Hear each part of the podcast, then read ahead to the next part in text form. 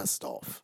Herzlich willkommen zur 15. Folge von Trotzdem hier, dem Podcast über den ersten FC Köln. Ich bin euer Podhost Kai Lennep und ich rede mit euch über die Spiele gegen Hamburg und gegen Augsburg. Letzte Woche gab es leider keinen Podcast. Ich hatte beruflich relativ äh, viel zu tun und ihr hört es vielleicht an meiner Stimme. Ich war auch gesundheitlich ein bisschen angeschlagen, konnte also kaum reden. Und da macht es wahrscheinlich keinen Sinn, dann irgendwie ins Mikrofon zu krächzen und zu versuchen, da irgendwelche verständlichen Worte rauszubringen. Da habe ich lieber die Woche gewartet und kann dafür jetzt direkt live und frisch mit den Ergebnissen von gestern im Hinterkopf ähm, über das Spiel Hamburg und Augsburg reden. Ja, das Positive zunächst. Es sind keine sieben Punkte Rückstand mehr auf den Relegationsplatz. Es sind nur noch vier Punkte. Und vier Punkte, muss man ehrlicherweise sagen, kann man aufholen. Vier Punkte sind im Endeffekt zwei Spieltage. Also theoretisch könnten wir schon heute in zwei Wochen darüber reden, dass der erste FC Köln auf einem Relegationsplatz steht. Also auf dem Relegationsplatz. Das hätte man wahrscheinlich so im Winter nicht voraussehen können. Das habe ich so im Winter nicht vorausgesehen. Ihr wisst ja, ich bin der Meinung, man musste schon für die zweite Liga planen. Muss man auch immer noch. Ne? Wir sind immer noch Tabellen 18. Das möchte ich ganz klar sagen. Es ist noch nichts gewonnen. Und sowohl Hamburg als auch Stuttgart haben sich jetzt erlaubt, den Trainer zu wechseln. Das heißt, wenn man Pech hat, ähm, wird es da spielerische Fortschritte geben sodass man nicht davon ausgehen kann, dass die weiter in diesem Minimalbereich punkten werden. Und Bremen wirkt auf mich relativ stabil. Also Bremen hatte ja auch schon seinen Trainerwechsel, genau wie wir ja auch. Und ich finde, seit der Kohlfeld da Trainer ist, ähm, wirken die sehr, sehr stabil und erfolgsversprechender, auch wenn die Ergebnisse noch gar nicht so da sind, wie ich das von der Spielanlage her vermuten würde. Trotzdem glaube ich, sowohl Hamburg als auch Bremen können jederzeit auch so eine kleine Serie starten. Also, ja, Hamburg muss man immer ein bisschen abwarten, wie der Hollerbach äh, da jetzt einschlagen wird. Aber Hamburg ist halt so eine Mannschaft, die holt genauso viele Punkte, wie sie braucht, um den Klassenerhalt zu schaffen.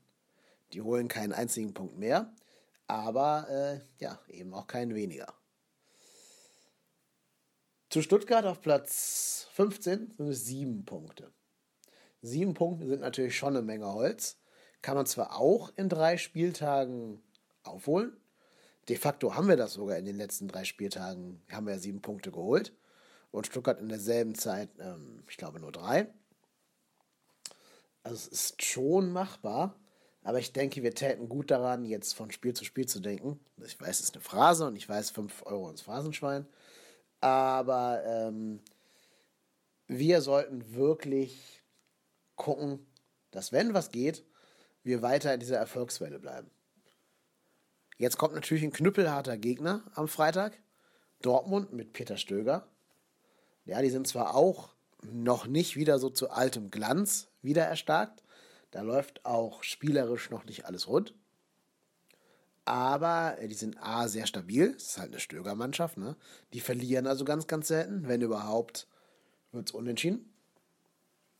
Und ich denke mal, wenn die Offensive, und ich finde, die haben eine Weltklasse-Offensive, wenn diese Offensive es tatsächlich mal schaffen würde, äh, alle gleichzeitig in Form zu sein, dann wird das ein dickes Brett für uns. Ich meine, vielleicht haben wir Glück und am Freitag ist der Aubameyang schon verkauft und dafür kommt irgendein anderer Stürmer man hört ja Olivier Giroud sei im Gespräch bei Dortmund, ähm, der vielleicht noch nicht ganz eingespielt ist mit dem Team, dann auch nicht spielen wird, weil er noch nicht so richtig die Abläufe kennt und so. Das wäre für uns natürlich ein kleiner Vorteil. Aber ich finde, die haben auch so einfach eine super geniale Offensive. Ja, so Leute, die man gar nicht unbedingt vor der Saison auf dem Schirm hatte oder noch nicht ganz so diesen Weltklasse-Rang von Aubameyang haben. Aber trotzdem eben immer für ein Tor gut sind. Ne? Also ich denke da an Jan Sancho, ich denke an äh, Christian Pulisic. Kagawa musste immer auf dem Schirm haben. Ja gut, Schirle fällt für mich dann schon so ein bisschen ab, ehrlich gesagt. Der ist jetzt nicht so der, der Knipser vor dem Herrn. Aber äh, das würde schon reichen, um uns zwei, drei Tore einzuschenken, wenn da alle mal wirklich in Hochform spielen würden. Was mir ein bisschen Mut macht für das Spiel in Dortmund, das sind die positiven Ansätze der Spiele gegen ähm, Hamburg und Augsburg, die ich jetzt ein bisschen beleuchten möchte. Also erstmal macht es schon, wie man gesehen hat, einen riesen Unterschied, ob man einen Stürmer vorne drin hat, der einfach quasi sein ganzes Herz da reinschmeißt, zu verteidigen. Ich finde, das ist auch der große Vorteil, der den Terodde gegenüber der Konkurrenz hat. Also klar, der hat auch drei Tore in zwei Spielen oder jetzt in drei Spielen erzielt, klar. Aber wie der vor allen Dingen so an der Mittellinie oder auch jenseits der Mittellinie um die Bälle kämpft, das finde ich sensationell gut. Da hast du als gegnerischer Sechser überhaupt keine Zeit, mal ein bisschen durchzuschnaufen, weil immer aus deinem eigenen Rücken der Terodde kommt und dich anläuft. Und von diesem positiven Anlaufverhalten lassen sich auch Osako und Jojic ein bisschen anstecken. Und selbst Clemens ackert gut mit gegen den Ball. Und das sind für mich Erklärungen, warum wir in den letzten äh, drei Spielen nur zwei Gegentore gefangen haben. Und wenn man sich sogar das Wolfsburg-Spiel noch mit reinnimmt, dann haben wir sogar ähm, in vier Spielen nur zwei Gegentore. Und auch im Pokal gegen Schalke war es ja nur ein so ein Dusel-Wusel-Glückstor. Also wir stehen auf jeden Fall sehr, sehr viel stabiler als noch in der Hinrunde. Und das hat für mich eben schon damit zu tun, dass jetzt ein Tirode, wie ich schon sagte, so gut nach hinten arbeitet, dass äh, Jorge Mire immer, immer besser in Form kommt. Der war für mich der beste Abwehrspieler jetzt gegen Augsburg. Und vor allen Dingen, was ich an Mire so toll finde, ist, dass der die Situation nicht nur lösen möchte und den Ball dann nach vorne knüppelt, sondern auch versucht, das Ganze spielerisch zu lösen. Also der ist vielleicht so im letzten Drittel unser bester Spieler, fußballerisch gesehen. Und das bringt er auch jetzt immer mehr und mehr auf den Platz. Die Brust wird breiter, das Selbstvertrauen wächst. Um ihn herum wird es auch stabiler, auch weil äh, Dominik Heinz wieder da ist und äh, direkt zu alter Form wieder gefunden hat. Und weil natürlich ganz, ganz wichtig ein Jonas Hector, äh, der Linksverteidiger, spielt und mit seiner großen Erfahrung, Routine und seinem Auge fürs Spiel da auch einiges wettmacht. Wer ein bisschen abfällt in dieser Viererkette hinten, ist Frederik Sörensen. Den fand ich gegen den HSV schon nicht überzeugend, weil er ganz klare Tempodefizite gegen Kostic oder auch Ito oder so haben würde. Und jetzt gegen Augsburg hat er sich gegen äh, hier den Sohn von Martin Max, wer ist da? Philipp Max, äh, schwer getan und hat viele Räume auf der rechten Seite preisgegeben. Und das ist etwas, was sich der FC Köln eben nicht erlauben kann, weil dafür sind wir dann doch noch zu fragil und schießen auch nicht genug Tore, um einfach hinten so Haldrio spielen zu können. Da hat mir auch ein bisschen gefehlt, dass Rutenbeck darauf reagiert hat. Also ich finde, es war irgendwann sichtbar, dass wir im Endeffekt ohne Rechtsverteidiger gespielt haben, weil sich Sörensen immer hat entweder überlaufen oder aus der Position herausziehen lassen. Und Rutenberg hat da nicht die Lösung gefunden, die man hätte finden müssen. Wobei ich ihm auch zugutehalten will, dass der Kader nicht so die ganze Tiefe hergibt auf den Außenverteidigerpositionen. Olkowski war ja nicht dabei, deswegen konnte man den nicht bringen und der war auch nicht so toll in Form die Saison. Man hätte vielleicht überlegen können, Maro für innen zu bringen und Mire nach außen zu ziehen. Wobei ich jetzt nicht weiß, ob Mire schon mal Rechtsverteidiger gespielt hat. Ich glaube nur, dass der einfach ein besseres Stellungsspiel hat auf dieser Position als Sörensen. Naja, und was mich ein bisschen gestört hat, nach der Höger-Verletzung hatten wir keine Mittel und Wege mehr, das Mittelfeld zu stärken. Höger hat sich in der 23. wieder verletzt, zum Glück nur am Kopf diesmal und nicht irgendwie an den, an den Muskeln oder Gelenken oder Sehnen oder so. Ähm, dann kam Lehmann auf als 1 zu 1 Wechsel. Der hat es auch die ersten 20 Minuten ganz gut gemacht. Aber was Lehmann eben auf seine alten Tage nicht mehr richtig kann, ist das ganze Mittelfeld als alleiniger Sechser kontrollieren, wie das Höger eben kann, unterstützt von Jojic und Ötchan. Und so hat Augsburg auch konsequenterweise in der zweiten Halbzeit äh, mehr Spielanteile für sich gewonnen und die Dominanz gewinnen können. Und da hätte man, glaube ich, von der Trainerbank aus reagieren können und müssen. Man hätte sich irgendwie überlegen müssen, den Hector ins Mittelfeld zu ziehen. Der hat bei eigenem Ballbesitz eh schon im Mittelfeld gespielt, weil dann die Vierer-Abwehrkette breit ging und Lehmann hinten rein. Dafür Hector in den Spielaufbau, das ist konsequent und sinnvoll. Aber ich glaube, in dem Spiel, wo Augsburg so drängend wurde, also so ab der, ja, ab der 50. Minute, hätte man, ähm, hätte man Hector dauerhaft im defensiven Mittelfeld gebrauchen können. Dieser Option hat sich Rutenbeck beraubt, einfach weil Jannis Horn nicht auf der Bank saß, den man als Linksverteidiger hätte bringen können. Du hättest nur den jungen Tim Handwerker bringen können, um dafür Hector ins Mittelfeld ziehen zu können. Aber der ist vielleicht ein bisschen zu jung und zu unerfahren und auch defensiv nicht ganz so erfolgsstabil. Da sehen wir jetzt nach dem Abgang von Rausch, ist da noch eine Planstelle im Kader auf den beiden Außenverteidigerpositionen, die wir nicht besetzt haben. Da wurde im Sommer was getan, da wurde eben Janis Horn verpflichtet für links, für rechts. Ja gut, wir hätten Klünter, den hat ja dann Rotenbeck auch gebracht, allerdings eher als Reaktion auf die Verletzung von Clemens und nicht wirklich aus taktischen Überlegungen heraus, glaube ich. Aber das sind die Stellen, wo der Kader dünn wird. Ja, also wenn sich, wenn sich ähm, Jonas Hector, Gott behüte, jetzt nochmal verletzen sollte, wüsste ich nicht, wer da links hinten verteidigen sollte, wenn Janis Horn nicht mal ein Kandidat für die Ersatzbank ist bei Rotenbeck. Also da ähm, könnte es eng werden. Das sind die Stellen, wo wir wirklich hoffen müssen, dass dem Sörensen nichts passiert und der zur alter Form findet und Hector eben jetzt noch 15 Spiele in der für ihn gewohnten Qualität abliefern kann.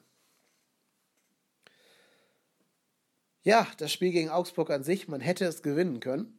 Also so viel fehlte gar nicht. Nach dem 1-0 hätte ja nur der Danso sein Eigentor da zu Ende produzieren müssen oder halt der, der Hitz nicht so einen tollen Reflex zeigen müssen.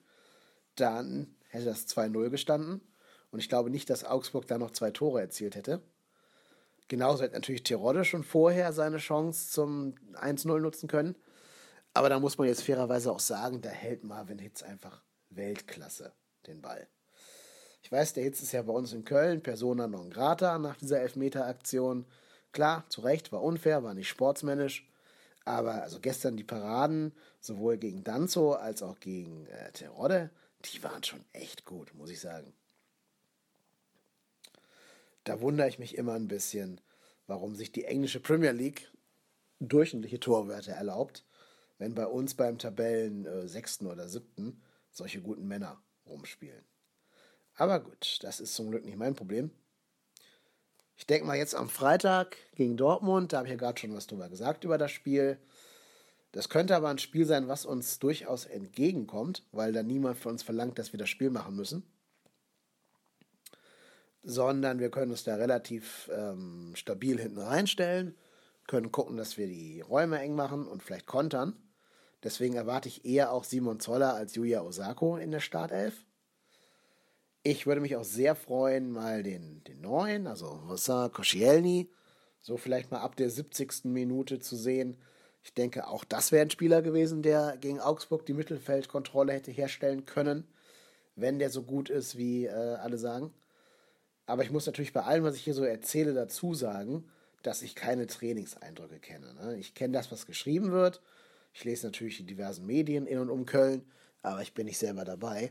Das heißt, ich weiß nicht, ob der Cosciello schon eine Alternative ist oder nicht. Aber ich würde mich schon freuen, den mal zu sehen.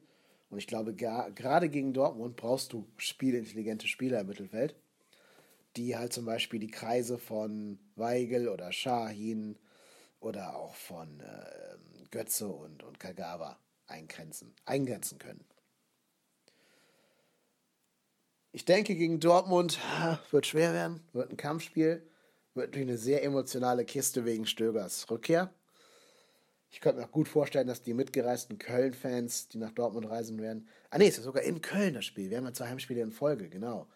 Also ich könnte mir sogar vorstellen, dass dann in Köln die Südkurve nochmal ein paar Liebesbekundungen für äh, Peter Stöger zum Besten gibt.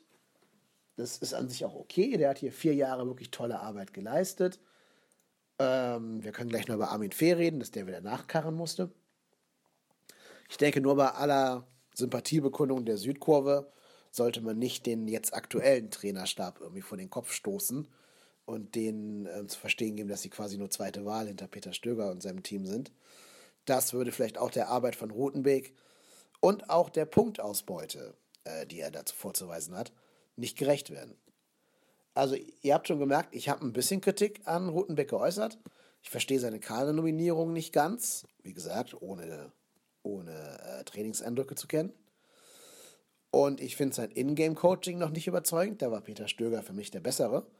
Aber er scheint gut darin zu sein, so eine Mannschaft auf ein Projekt einzuschwören und die ähm, so zielgerichtet auf eine, auf eine Spielidee auszurichten. Aber das war Stöger auch. Also wir hatten da schon einen sehr, sehr guten Mann mit Peter Stöger. Darf man nicht vergessen. Und ja, jetzt kommt er also zurück ins Müngersdorf nach nur zwei Monaten der Abwesenheit. Wird eine, wie gesagt, sehr emotionale Kiste. Ich hoffe, dass sich die Spieler davon nicht beeinflussen lassen und dass wir trotzdem irgendwie fokussiert auf Erfolg gehen. Denn bei aller Qualität, die Dortmund hat, die sind ja auch nicht super, super souverän. Das sind ja auch nicht die Bayern, wo du sagen musst, da gibt es nichts zu holen. Die kannst du in einem Heimspiel natürlich. Ähm, ja, zumindest einen Punkt kannst du denen abtrotzen. Und dann müssen wir halt gucken, ähm, ja, wie die anderen, wie die anderen so punkten. Freiburg spielt gegen Leverkusen, Mainz spielt in Bayern, Wolfsburg und, und Stuttgart klauen sich gegenseitig die Punkte. Augsburg spielt ähm, in Augsburg gegen den neuen Tabellen Dritten, Eintracht Frankfurt.